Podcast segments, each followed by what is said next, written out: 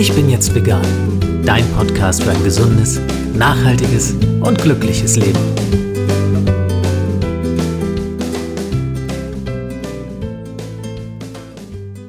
Hey und herzlich willkommen zu einer neuen Folge des Ich bin jetzt vegan Podcast. Mein Name ist Jens Herrndorf und ich freue mich sehr, dass du auch in dieser Episode wieder dabei bist. Meine heutigen Gäste haben sich nach Meinung ihrer Nachbarn ein ziemliches Stück Arbeit aufgehalst.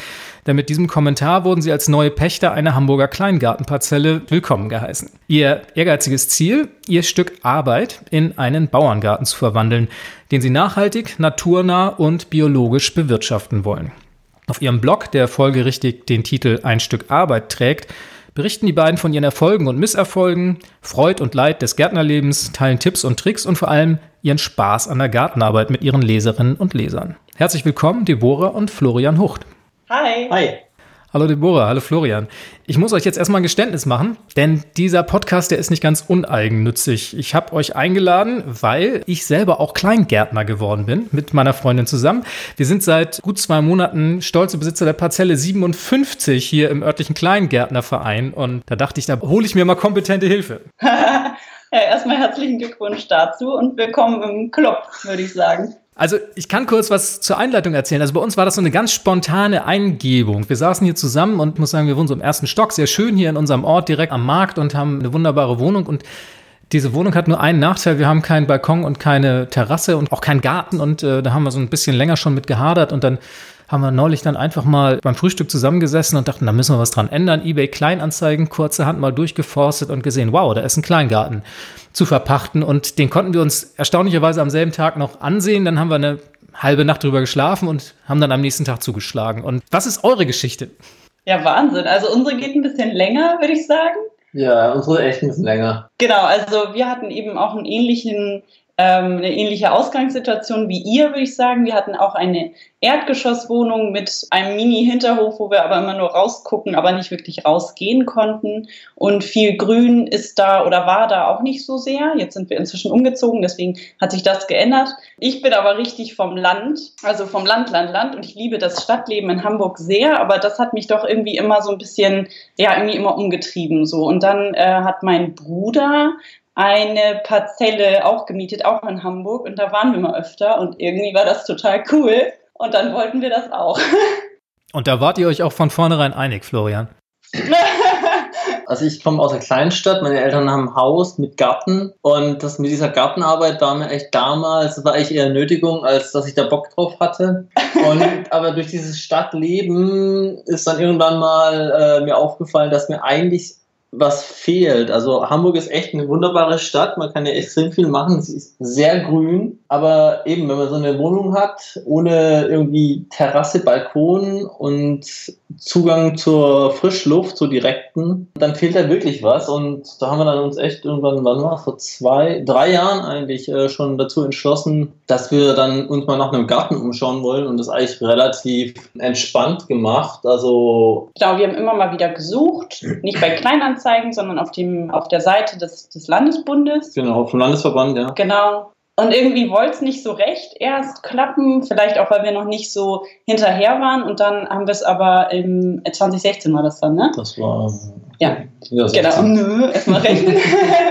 ähm, genau, haben wir es dann 2016 so wirklich, wirklich aktiv angegangen. Und äh, das ist auch unser Tipp an Leute, die in Hamburg einen Kleingarten suchen. Also es gibt immer mal wieder freie Parzellen, aber oft sind die Wartenlisten sehr lang. Wir haben einfach, wir haben die Kommunikationsattacke gestartet. Wir haben wirklich äh, viele Vereine angeschrieben und aktiv die Vorsitzenden angeschrieben und das hat dann recht schnell geklappt. Das hat wirklich viel Antworten gebracht. Also es gibt äh, auf, auf der Seite vom Landesverband gibt's äh, so eine interaktive Karte mit den ganzen Vereinen, die auch teilweise ihre freien Parzellen dort einpflegen, aber viele werden gar nicht gar nicht, kommen da erst gar nicht rein, viele Parzellen. Also das hilft eigentlich echt wirklich nur direkt ansprechen und sich direkt auf die Liste bei den Leuten, äh, bei den Vereinen setzen lassen. Ja, das ist eigentlich das, was uns geholfen hat. Und eben diese Offensive, dieses direkte Anschreiben mit einem persönlichen, äh, fast eigentlich schon fast wie so eine Art Bewerbungsschreiben. Ein klasse Tipp gleich zu Anfang, aber wenn man Kleingarten hört, und ich muss ganz ehrlich gestehen, ich war da nicht frei von Vorurteilen. Man denkt doch in erster Linie mal an Spießigkeit, man denkt an Gartenlauben mit dem Muff der 50er, bestenfalls 70er, 80er Jahre. Man denkt an Vorschriften, man denkt an so schlimme Dinge wie Bundeskleingartengesetz und das fühlt sich alles so ein bisschen gruselig an. Ne? Wie ging es euch dabei, bevor ihr euch dann auf euer Kleingartenabenteuer eingelassen habt? Also ich verstehe total, was du meinst und das hat uns auch irgendwie mal wieder, immer mal wieder umgetrieben. Wir haben jetzt aber gemerkt, ähm, wir sind ja, ja knapp zwei Jahre jetzt in so einem Verein, dass diese Regeln, die es da gibt und diese Vorschriften und alles sich relativ weit, ich sage jetzt mal so, dehnen lassen. Und ähm, es ist auch so, in vielen Kleingärten, was wir jetzt so mitbekommen haben, ist es oft so, wenn man sich so ein bisschen engagiert und so ein bisschen guten Willen zeigt, dann ist das auch alles kein Problem und dann wird auch mal ein Auge zugedrückt, wenn wir unser Unkraut mal wieder unkrauten lassen. Genau, das ist dann irgendwie ganz okay am Ende doch. Also das hat mich wirklich positiv überrascht. Mögt ihr meinen Hörerinnen und Hörern ein paar Einblicke geben, was es so an Vorschriften gibt? Also der Außenstehende, der weiß es ja in der Regel gar nicht so sehr die Wenn bekannteste, hast, die bekannteste, ja studiert. Ja, ich, hab, ich, hab, ich gebe zu, ich habe das bevor, als wir den Garten bekommen haben, beziehungsweise im Vornherein habe ich mich sehr mit diesem ganzen, diesem ganzen Regelwerk und diesem, der, der Satzung und diesem Kleingartengesetz, äh, was alles so zu beachten gibt, äh, befasst. Unsere Parzelle, die war ja leer. Das heißt, wir hatten ein weißes Blatt und somit die Freiheit, uns dort auszuleben, auch was eine Laube angeht. Und da fängt es schon an. Also die Laube, bei der Laube gibt es ja drei erlaubte Bauformen, die dann verschiedene Höhen haben dürfen, maximal. Also wir haben eine ganz klassische, so ein Satteldach, die darf maximal 360 hoch sein und maximal 24 Quadratmeter haben. Also überdachte, überdachte Fläche. Fläche. Und dann gibt es so Sachen wie, also es ist, es ist Hamburg speziell, ähm, du darfst kein fließend Wasser in der Hütte haben und auch kein fließend Abwasser, was auch kontrolliert wird und auch ähm, ziemlich scharf geahndet also wird. Also sehr scharf geahndet wird auch genau, dann. in Hamburg auf jeden Fall. Also auf. Und dann die bekannteste Regel ist wohl die 1,70 Meter hohe Ligusterhecke. 1,10 Meter, glaube ich. Ein, ach nee, 1,10 Meter, nicht 1,70 Meter. Entschuldigung, das war dieses äh, Verwechseln. 1,10 Meter hohe Ligusterhecke. Genau, 1,10 genau. Meter hohe Ligusterhecke und äh, unkrautfrei zum Weg hin und so Geschichten. Also das sind so die bekanntesten. Ich glaube, so, so, darum gehen auch, wen auch die Mythen, was so diese ganzen Regeln angeht. Und es gibt ja auch diese Drittelung, äh, Drittelregelung, also das heißt, ein Drittel ist Nutzfläche, ein Drittel ist, wie nennt man es? Ziergarten. Ziergarten und dann hat man noch ein Drittel, der ist dann eigentlich für die Hütte, aber das ist, ja. also wie gesagt, also, man kann sich da in diesen Regeln so ein bisschen bewegen.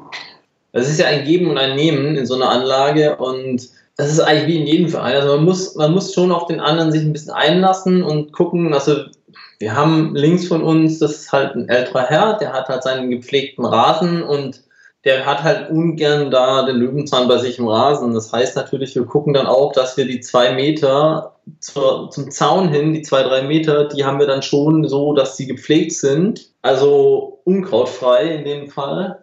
Und dann kommt so eher so der Wildblumenanteil. Also so, wir versuchen das schon so ein bisschen in so einen, so einen Einklang zu bringen, in so ein Gleichgewicht, also dass, das, äh, dass, er sein, dass er seinen Willen bekommt, irgendwie sein Unkraut frei und somit nicht gestört ist und dass wir aber auch nicht zu viel uns zu sehr verbiegen müssen und ähm, dann halt auch unser Ding durchziehen können. Man muss halt gucken, dass man so einen Mittelweg findet und es gibt bestimmt Vereine, die sind noch etwas strenger als unserer. Unsere ist es relativ human, würde ich sagen. Mhm. Aber ja, wenn man so einen Mittelweg findet, und dann, dann hat man da eigentlich dann doch äh, seine Ruhe und kann da so tun und machen, was man will. Ja, dann erzählt mir doch mal, was ihr da so tut und macht, was ihr wollt. Wie groß ist denn euer Grundstück und was baut ihr da so an? Ja, unser Garten ist groß, also eher ein Großgarten als ein Kleingarten, würde ich sagen. Wir haben so knapp 800 Quadratmeter. Wow, das ist groß, ja. Hm. Was uns dann auch dazu verleitet hat, was du am Anfang schon gesagt hast, genau, wir, träumen von einem Bauerngarten, also wirklich diese Kombination aus Nutzgarten und Ziergarten. Wir haben einfach den Platz dafür, wir können uns da ein bisschen austoben und bauen jetzt im zweiten Jahr sehr erfolgreich Kartoffeln an zum Beispiel. Hm, was haben wir denn noch? Wir haben Salat, wir haben Erbsen, ganz tolle. Wir haben ultra tollen Rhabarber. Der ist echt so unser, unser Goldstück irgendwie. Ja. Genau, Himbeeren, Erdbeeren, Johannisbeeren, auch so ein bisschen abgefahrenere Sachen, ähm, zum Beispiel Koriander oder Schwarzkümmel. Also wir versuchen alles, was da irgendwie wächst in diesem Norddeutschland und was nicht von den Schnecken gleich aufgefressen wird. Also vergangenes Jahr haben wir ähm, einen Kohlrabi geerntet und die restlichen Kohlsorten sind leider alle den Schnecken zum Opfer gefallen. Also das war ein bisschen bitter. Ja, und ansonsten haben wir jetzt dieses Jahr Hochbeete gebaut. Haben wir auch nochmal Platz für gehabt. Sehr cool. Und ähm, da wandern dann äh, Zucchini, Kürbisse, solche Dinge rein. Habt ihr denn von Anfang an auch drüber nachgedacht, das als Blog zu dokumentieren? War das gleich so ein Projekt oder kam das eher aus einer anderen Motivation heraus, dass ihr gesagt habt, so jetzt wollen wir das, was wir hier in den ersten Wochen, Monaten vielleicht erlebt haben, teilen mit anderen, die Erfahrung weitergeben oder wie seid ihr da so rangegangen? Also einen Blog zu machen, haben wir relativ schnell ähm, uns überlegt. Wir haben das, äh, den Garten im September, Ende September, Anfang Oktober übernommen und ähm, haben dann halt gemerkt, so, wow, da ist richtig viel zu tun auf diesem Stück Arbeit, das wir uns da aufgeheizt hatten. Und ähm, ja, Flori macht irgendwie ganz coole Fotos immer. Und dann haben wir gedacht, genau, ich schreibe halt eigentlich auch beruflich. Und dann haben wir gedacht, ach, so als Nebenprojekt kann man das ja irgendwie ganz gut machen.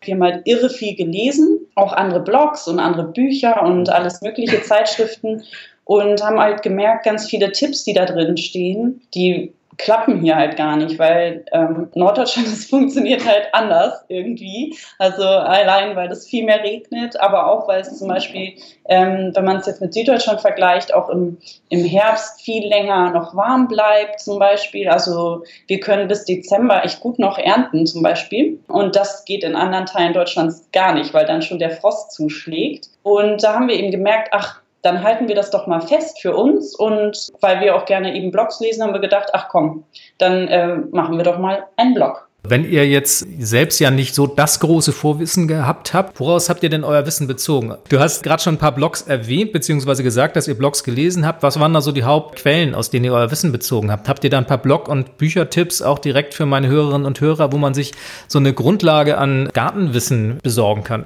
Mhm, also, wenn es richtig ums Gärtnern geht, lesen wir total gerne oder ich auf jeden Fall den kleinen Horrorgarten. Das ist wirklich ganz cool. Ansonsten, wir haben dieses ultra gute Buch Der Sprießbürger. Das ist ein Schweizer Gartenbuch. Das finde ich ziemlich cool. Das ist eben auch ähm, ja, zeigt halt so alles Mögliche, also wirklich, wie man es am Anfang am besten nicht macht. Also da stehen auch wirklich so ein paar Sachen drin, die, äh, die jeder irgendwie mal falsch macht. Ansonsten, wir lesen die Kraut und Rüben, eine Gartenzeitschrift. Und ähm, du guckst immer Videos. Du ja, ich gucke YouTube. Ja, genau. Ich, ähm, es gibt einen sehr guten YouTube-Kanal, der heißt äh, der Selbst, ist der Selbstversorger? Parzelle 94. Nee. nee. Passt doch, Parzelle 94 lesen wir auch ab und an. Der ist auch nicht verkehrt. Und der Kanal, den ich meine, ist doch der Selbstversorger-Kanal heißt der. Der hat auch einen Blog und der ist auch, was dieses Selbstversorger-Ding angeht, ähm, hat er eine sehr hohe Reichweite. Also der hat auch gute Tipps. Das ist auch so ein bisschen so, so ein kleiner Hippie. Äh, leitet mich ganz perfekt über zur nächsten Frage, weil euer Ziel ist ja nun, den Garten nachhaltig, naturnah und auch biologisch zu bewirtschaften. Was heißt das jetzt genau für euch? Also wie geht ihr da vor? Was habt ihr da quasi für, für Grundsätze für euch, wo ihr sagt, also so machen wir es, um es dann wirklich auch ja, ökologisch nachhaltig zu bewirtschaften? Genau, für uns bedeutet halt natürlich Gärtnern zum ersten nicht zu spritzen und nicht, nicht solche Dünger und solche Dinge zu verwenden, die irgendwie nicht ökologisch sind Genau, und mit Nicht-Spritzen sind wir auch bei uns im Garten so, also da gibt es einige, die hauen da echt ganz schön viel Zeug drauf. Und auch wenn man so im ähm, Schrebergarten, zum Beispiel bei Facebook, gibt es so mehrere ganz coole Gruppen. Aber da gibt es auch einige, die dann sagen, oh, jetzt mal wieder Roundup verteilt und zack. Und wir so, oh Gott, das, das kannte ich tatsächlich vorher auch nicht. Das scheint irgendwie ein ganz schlimmes Pflanzen- oder Unkrautvernichtungsmittel zu sein, ne? oder was ja, ist Roundup? Genau, das kennst du halt, wenn du auf dem Land groß wirst, so wie ich, dann äh, spritzen halt Bauern und Gärtner, spritzen das halt überall munter rein. Ne? Und also, was es genau mit den Menschen macht, weiß ich jetzt nicht, aber ich weiß auf jeden Fall, habe ich gelesen, dass es halt ähm, zum Beispiel Bienen äh, ein bisschen, also nicht bisschen, sondern nachhaltig schädigen kann tatsächlich. Ja, all solche Dinge wollen wir bei uns nicht. Das heißt, gedüngt wird eher so, ja, mit Hornspäne zum Beispiel düngen wir oder halt mit Rindenmulch oder auch so mit Gras, dass wir dann so mulchen sozusagen. Ansonsten natürliches Gärtnern hat viel auch für uns mit Saatgut zu tun. Da kann man sich ja politisch auch in ein Riesenfeld stürzen, wenn man das möchte. Saatgut ist ja ähm, auch so ein Thema. Ne? Es gibt so ein paar große Firmen, die eben Saatgut herstellen. Das Monsanto wird immer genannt, Bayer ist das ähm, ist da auch dabei, ähm, die natürlich ein Interesse daran haben, immer mehr Saatgut zu verkaufen, von ihrem natürlich und auch die Leute so ein bisschen abhängig zu machen davon. Die ja dann und, auch Saatgut patentiert haben, das muss man auch genau. dazu sagen. Ne? Das sind Hybridsaaten, glaube ich, die dann auch nicht sich von selbst vermehren, die muss man Jahr für Jahr wieder kaufen. Genau. Und äh, am besten kommt aus dem gleichen Konzern dann auch noch das Schädlingsbekämpfungsmittel dazu. Richtig. Das ist ja, wenn man sich da mal anguckt, ähm, wer eben auch eben so ein Schädlingsbekämpfungsmittel herstellt, wer da die großen Hersteller sind, sind das eigentlich immer die gleichen. Also BASF, Monsanto, Bayer. Und von daher ist uns halt wichtig, dass unser Saatgut samenfest nennt man das dann, das eben ist. Ähm, und das bestellen wir eben bei Dreschflegel zum Beispiel, beim Bingenheimer Saatgut oder bei ja, Rühlemanns zum Beispiel. Also es gibt so ein paar Anbieter, die, ähm, die eben auch ähm, ein Saatgut quasi zur Verfügung stellen, das sich dann selbst vermehrt. Dann kann man das trocknen und aufbewahren und ähm, im nächsten Jahr wird es dann sogar was. Spannend. Soweit sind wir auch noch nicht. Das müssen wir auch dringend ausprobieren. Jetzt ist natürlich dann immer so die Idee vom biologischen Gärtnern, eine schöne erstmal. Wenn man dann da steht und man hat tatsächlich Schnecken, man hat Ackerwinde, man hat Löwenzahn, man hat Läuse, möglicherweise am Kirschbaum. Wie geht man mit diesen Dingen um, wenn man dann tatsächlich mal so heftig Unkraut hat, Schädlingsbefall? Da kann man sich hinsetzen und sagen, ja, ist mal so. Oder wie macht ihr das? Ja, du hast recht. Also das ist auch so ein Thema, das haben wir auch intern noch nicht ganz ausdiskutiert weil, also so Sachen wie Ackerwinde, Löwenzahn, solche Sachen, die bekämpfen wir tatsächlich mechanisch. Also wir gehen halt hin und reißen das Zeug raus. Was meine Mama immer sagt, übrigens auch eine von unseren Quellen. Äh, meine Mutter ist nämlich äh, Gartenbauingenieurin, was uns natürlich total hilft. Die hat immer viele Tipps, arbeitet ganz lange schon nicht mehr in dem Beruf, aber ähm, hat natürlich immer noch sehr viele gute Tipps auf Lager. Genau, die sagt immer, gegen Unkraut hilft nur an Pflanzen. Oder wie zum Beispiel Giersch, da sagt sie immer, einfach aufessen. Das kann man, wenn es jung ist, sozusagen, kann man das halt so in den Salat tun. Genau. Und dann das Thema Schnecken, das ist bei uns ein großes Thema.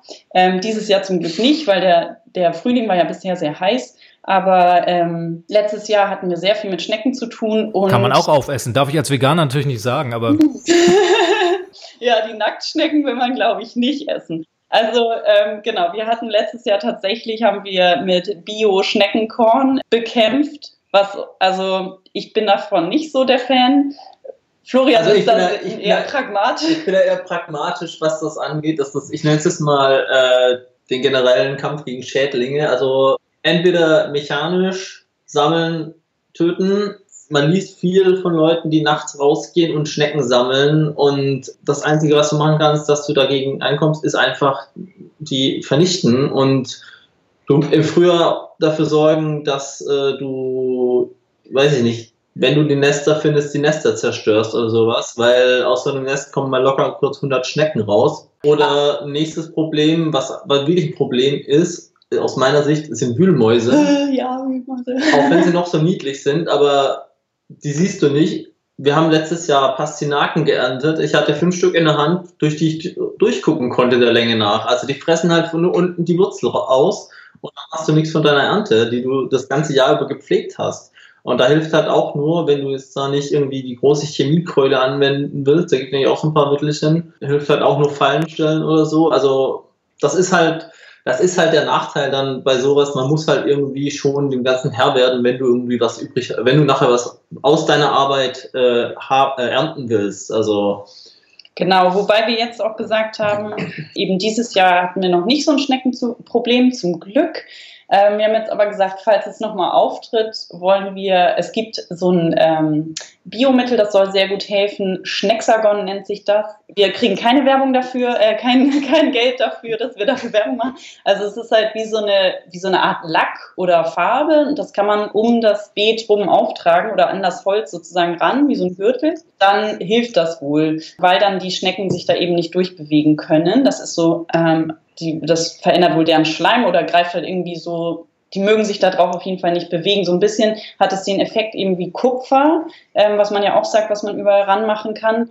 Ähm, das haben wir aber noch nicht ausprobiert. Meine Mutter hat Kupfer schon ausprobiert und das hat nicht geklappt. Ähm, und was wir dann machen wollen, wenn, wenn sie wiederkommen, die Schnecken, dann ähm, Tigerschnägel ausprobieren. Die sind eher in Süddeutschland verbreitet. Das sind auch Nacktschnecken. Die sind so halb getigert und halb getupft. Also die haben echt ein ganz schönes Muster auch. Und die ernähren sich halt von kleinen Nacktschnecken. Das ist so für mich eher vertretbar als, also ich finde Nacktschnecken halt nicht gut, aber ich mag sie auch nicht töten. Ich stehe da echt davor und denke so, oh nee, ich, das hm, kann ich irgendwie nicht. Und dann ähm, denke ich so, dann schubse ich die halt so an den Rand und denke immer so, hm, fall doch runter, das hilft bestimmt. Was mich jetzt interessieren würde, ist tatsächlich, wenn ihr so emotional über die Schädlingsbekämpfung berichtet und auch darüber, wie Ernte ausgefallen ist und wie man damit so umgeht. In so einem Garten steckt ja viel Arbeit, es steckt viel Geld da drin, es steckt viel Leidenschaft da drin. Inwieweit verändert einen das, auch im Hinblick, sagen wir mal, auf die Wertschätzung von Lebensmitteln und solche Dinge? Was macht der Garten mit einem? Das ist ganz, ein ganz interessantes Thema. Also ich finde schon, dass es ein Stück weit was mit einem macht. Also ich finde zum Beispiel, ich interessiere mich noch mehr als vorher so für die Themen, also ähm, auch Landwirtschaft. Also wie kommt das eigentlich, dass so viele ähm, Landwirte in Deutschland eben so produzieren, wie sie produzieren? Thema auch Preise. Was zahlt man für oder was ist man bereit zu bezahlen für Lebensmittel auch auf dem Markt? Finde ich, ist also äh, hat bei uns irgendwie ein bisschen was anderes ausgelöst. Also ich glaube, wir kaufen viel bewusster auch ein, schauen mehr, wo kommt das her und sind dann eben auch bereit, dann mehr Geld dafür auszugeben, weil wir eben wissen, wie ätzend das sein kann, wenn es da draußen schüttet und man dann sich hinstellen muss und die Erdbeeren ernten muss, dann sind sie halt mal teurer oder so. Ne? Also finde ich schon irgendwie ganz interessant.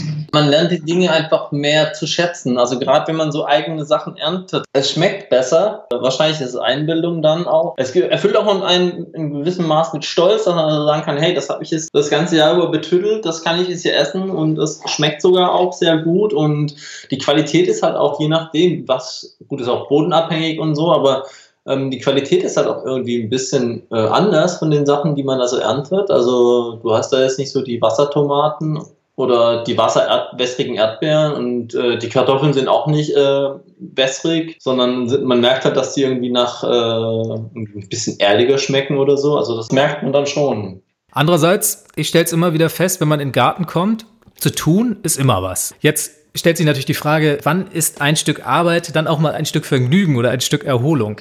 Gönnt ihr euch sowas? Ja, total. Wir hatten vergangenes Jahr also wirklich mammutmäßig da unsere Hütte selber aufgebaut und haben uns jetzt aber dieses Jahr mehr Pausen auch gegönnt und auch mal so zwischendurch Zeit. Dadurch, wenn man eine Hütte hat, kann man sich natürlich auch mal so in den Eingang setzen und mal so ein bisschen in den Garten rausschauen, auch nett. Und das halt also das dann zu genießen, so aktiv quasi zu genießen, finde ich total cool, weil, weil ich dann so weiß, okay, wir haben uns richtig abgerackert und jetzt ist eben Zeit für die Entspannung so und, und das ist total nett. Manchmal fahren wir auch einfach nur so nach der Arbeit raus und essen dann da Abendbrot in unserer kleinen Hollywood-Schaukel und hängen dann da so ein bisschen rum und das ist total schön. Und ich bin früher auch viel gejoggt ähm, weil ich immer dieses ähm, mich, mich freilaufen von der Arbeit brauchte, einfach dieses Rausgehen und ähm, draußen irgendwie mich bewegen und ähm, joggen tue ich jetzt nicht mehr. Das schaffe ich irgendwie nicht mehr. Brauche ich aber auch nicht, merke ich. Also weil ich wirklich so dieses, was man immer so mit sich rumträgt, kann man ganz gut mal so, auch wenn man mal so einen Frust hat, dann kann man ganz gut mal was umgraben oder ausgraben oder wie auch immer mal was hacken. Und dann ist das irgendwie ganz nett, wenn man dann damit fertig ist und sich denkt, ach ja, schön. So. Also dieses Anspannung, Entspannung ist schon ganz gut gegeben in so einem ja, Garten. Ja, absolut. Ja, und was du ansprichst, ich glaube, das geht vielen so, das ist auch so ein kleines Stück Urlaub jedes Mal. Ne? Total. Ja, also es, ist, es beginnt eigentlich schon mit Durchschreiten der Pforte. Also so, sobald man das Tor aufmacht, da durchgeht und so den Blick schweifen lässt, denkt man sich so, so jetzt Toll. ist Ruhe hier, Arbeit ist weg, es ist äh, entweder Wochenende oder Feierabend. Ähm, ja. Lass die anderen doch hier machen, was sie wollen. Ja, mit dem Machen wollen, da gibst du mir auch das perfekte Stichwort. Wenn jetzt meine Hörerinnen und Hörer auch loslegen wollen im Garten, welche Tipps könnt ihr ihnen konkret an die Hand geben, beziehungsweise welche Fehler sollte man vielleicht auch einfach vermeiden, wenn man so mit seinem eigenen Garten startet? Man, man pflanzt oft viel zu dicht die Sachen aneinander, weil man keine Ahnung hat und weil man vielleicht auch so das Balkongärtnern gewöhnt ist oder so auf der Terrasse oder so und da hat man ja immer nur so Kübel. Aber wenn man jetzt draußen hingeht, das haben wir jetzt auch bei uns im Garten erlebt, also nicht wir selber, aber unsere Vorpächterin hat halt alles vollgepflanzt und diese Dinger nehmen sich halt gegenseitig die Sonne, nehmen sich gegenseitig die Nahrung weg. Also da haben wir erst einmal total viel umgepflanzt tatsächlich, ähm, um dem Ganzen so ein bisschen mehr Luft zu verschaffen. Da sind wir auch noch dabei. Super Tipp. Genau. und noch ein Tipp wäre auch, das hat auch Bloggerin Frau Meise, die wir auch ganz gerne lesen, die hat es auch mal geschrieben ähm, in einem Beitrag, den wir uns vor dem Gärtnern durchgelesen haben oder vor dem Garten, vor der Gartenübernahme, total gut. Nicht gleich alles rausreißen. Erstmal würde ich erstmal alles stehen lassen, es sei denn, es ist halt irgendwie giftig oder ähm, eben nimmt sich gegenseitig total viel Licht erstmal alles stehen lassen und erstmal beobachten, so eine Zeit lang, wie verhält sich das überhaupt und ist das nicht doch total schön. Zum Beispiel bei den Rhododendren sind wir halt super happy, weil das blüht halt, wenn noch nicht so viel blüht im Garten irgendwie. Und, ähm, und eben die Thujenhecke, die wir eigentlich am Anfang hätte ich die am liebsten rausgerissen. Und jetzt ist die unser Windschutz und unser Grillschutz und unser, unsere Sonnenfalle so für, für den Garten. Genau, da erstmal so ein bisschen Geduld haben. Und wenn man auch nochmal überlegt, also so ein Rhododendron, mit denen habe ich mich dann auch arrangiert. A, weil sie schön blühen und B, weil ich im Baumarkt gesehen habe, dass die Größe, die wir haben, irgendwie mehrere hundert Euro kosten würde, wenn man es kaufen würde. Da habe ich gedacht, okay, dann lassen wir den doch erstmal stehen. Ja, und vor allem, wenn man Garten vielleicht zum Herbst, zum Frühjahr übernimmt, man sieht ja vieles noch gar nicht und auch da erstmal gucken, was wächst und dann kann man sich immer noch entscheiden. Habt ihr noch einen weiteren Tipp parat? Man muss geduldig sein. Ja. Man muss geduldig sein mit dem Garten und man muss geduldig sein mit sich selbst. Also heißt, man, man hat ja immer ganz viele tolle Ideen und was man machen will und nimmt sich ganz viel vor und es dauert immer alles doppelt oder dreimal so lange, wie man, wie man, als man vorher einschätzt am Anfang. Und man sollte da wirklich mit sich geduldig sein und sagen, okay, ich schaffe das, was ich schaffe. Und wenn ich nicht mehr fertig werde, dann wird es halt einfach beim nächsten Mal gemacht oder dann, also so lieber gucken, dass man klein, wirklich kleine, kleine Etappen schafft, äh, als dass man sich hier übernimmt. Also wir haben das letztes Jahr, wir haben letztes Jahr eben unsere Hütte gebaut und das war ein riesen Mammutprojekt und das haben wir auch vorher noch nie gemacht. Das heißt also, wir haben dann natürlich über mehrere Wochen dann an diesem Ding geschraubt und gehämmert bis das mal dann dicht war und zu war. Und da haben wir danach dann auch drei Kreuze gemacht, weil, also in gewissem Maß haben wir uns äh, dann ein Stück damit schon übernommen, weil es halt einfach, ja, e-, extrem viel Arbeit ist dann auch. Man, man, unter, man unterschätzt manche Dinge einfach. Geduld ist auf jeden Fall äh, was, was man im Garten haben sollte, lernen sollte. geduldig mit dem Garten, geduldig mit sich selbst zu sein. Das ist eine sehr gute Übung für mich. Also ich halte nochmal fest, wir haben zum einen gesagt, man sollte nicht alles vollpflanzen. Platz lassen für die Pflanzen, dass sie sich entwickeln können. War Tipp Nummer eins. Tipp Nummer zwei, nicht alles gleich rausreißen, mal ein bisschen Geduld haben, gucken, was wächst da überhaupt und gefällt es mir vielleicht nicht doch oder hat es einen Nutzen, auch für mich als Gärtner. Und wir üben uns Tipp Nummer drei in Geduld und lernen das Ganze vielleicht mit ein bisschen mehr ja, Ruhe anzugehen. Jetzt muss ich euch natürlich fragen, worauf werdet ihr denn eure Geduld in nächster Zeit verwenden? Was sind eure Pläne für die nächste Zeit im Garten? Die Hütte ist ja soweit fertig von außen, braucht aber noch ein bisschen Inneneinrichtung. Das ist sozusagen noch unser nächstes Projekt. Wir wollen eine schöne Terrasse machen mhm. und einen Weg. Unsere Hochbeete müssen noch vernünftig bepflanzt werden und da gibt es ganz, da gibt's also, ganz viel. Also, also, die Liste ist unendlich. Also das ist ja das Tolle an so einem Garten. Man hat eine unendliche Liste an Sachen, die erledigt werden können oder Projekte, die einem einfallen. Also so, was auch noch auf der großen Projekteliste steht, ist für äh, irgendwann mal eine Kräuterspirale mit einem kleinen Teich dran, dass er so ein Biotop hat für die ganzen Viecher, die da so äh, umherkeuchen und fleuchen im Garten, äh, was dann auch wieder äh, gegen Schnecken hilft. Also ja. ist, da gibt es so ganz viele Dinge, die ja irgendwie, äh, ja, das lässt sich gar nicht so ist. Nee, lässt sich gar nicht so aufzählen. So, ich glaube, die Liste die, wäre die wäre lang. Und eure Aktivitäten, die beziehen sich dann ja auch nicht nur auf den Garten allein, sondern auch auf die Dinge, die man daraus machen kann. Ihr habt zum Beispiel eine tolle Rezeptrubrik und da habe ich unter anderem einen sehr, sehr leckeren veganen Rhabarber-Crumble entdeckt. Genau, weil das ist natürlich die nächste Frage. Ne? Was macht man mit dem ganzen Zeug, was man so hat und erntet? Da zum Beispiel steht auch an, eine Kartoffelmiete zu bauen, weil was macht man mit den ganzen Kartoffeln, die uns letztes Jahr super gut über den Winter gebracht haben, sage ich jetzt mal so. Also wir haben halt wirklich gar keine Kartoffeln gekauft, erst jetzt wieder, weil wir noch keine haben. Und halt so, wie macht man Dinge haltbar und wie hat man auch äh, hat man auch was davon. Ne? Also gerade bei Rhabarber, den muss man ja irgendwie kochen oder backen, damit der halt irgendwie schmeckt. Und genau, da gibt es halt total viel auszuprobieren. Und was ich da auch noch cool finde, das ist auch noch eine Reihe oder reiht sich noch ein in diesen Tipp. Ähm, wir sind ja auch auf Instagram und sind da auch relativ aktiv und gucken halt immer bei anderen und ähm, das geht halt super schnell. Ne? Das kann man immer mal nebenbei machen, da mal so ein bisschen gucken und auch gerade so in dieser Einkochzeit, sage ich jetzt mal so, in dieser Einmachzeit findet man da ultra viel Input und auch keine Ahnung, also ähm, auch total viel Zuspruch. Das finde ich auch total nett. Also mal abgesehen von dem ganzen ähm, Kochen und Backen und was man so macht den ganzen Tag. Also ähm, das haben wir gemerkt, dass halt auf Instagram die Leute irre nett sind und total motivierend und sehr positiv und uns immer wieder schreiben. Und da denke ich immer, wow, da bleibt man dann irgendwie dran. Und wenn man dann einfach mal drei Kilo Rhabarber hat und nicht weiß, was man damit machen soll, dann kann man auch mal fragen, so in der Story, äh, Leute, was sollen wir damit alles machen, außer jetzt einfrieren, was uns noch einfällt. Und dann kommen echt, kommen so ein paar Sachen und dann finde ich das immer cool. Instagram hast du erwähnt. Wo folgt man euch denn am besten, wenn man ja up to date bleiben möchte, was eure Aktivitäten anbelangt? Also am besten tatsächlich bei ja, Instagram ein, ein, Stück Arbeit auch da zu finden und dann ähm, genau, da informieren wir auch über neue Blogposts und auch was wir gerade so, was uns gerade so umtreibt. Genau, da sind ähm, ja, sind wir eigentlich am aktivsten so. Wir sind auch auf Pinterest, aber das ist auch viel so, da konsumieren wir viel auch selber. Also einfach so gucken, was auf die lange Liste kommt, was wir alles wollen und so. Ja. Prima. Es war sehr, sehr spannend, euch zuzuhören und ich fand, da waren eine Menge tolle Tipps und tolle Einblicke dabei. Mir bleibt nur euch ganz, ganz viel Spaß weiterhin, Geduld und Erfolg mit eurem Garten zu wünschen, dass euch die ganzen Projekte, die ihr noch so auf der Agenda habt, gelingen mögen und ich sage ganz, ganz herzlichen Dank, Deborah und Florian Hucht von Ein Stück Arbeit. Vielen Dank dir. Ja. So, das war die 18. Episode des Ich bin jetzt vegan Podcast. Alle Infos und Links findest du unter ich bin jetzt vegan.de slash podcast 018 für die 18. Episode. Und natürlich freue ich mich über deine Bewertung und einen kurzen Kommentar auf iTunes, wenn dir dieser Podcast gefällt. Ich freue mich, wenn du bei der nächsten Episode auch wieder dabei bist. Bis dahin, tschüss.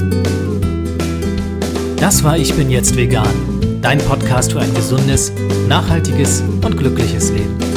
Wenn es dir gefallen hat, freue ich mich über deine Bewertung auf iTunes oder eine Mail an podcast@ichbinjetztvegan.de. Bis zum nächsten Mal.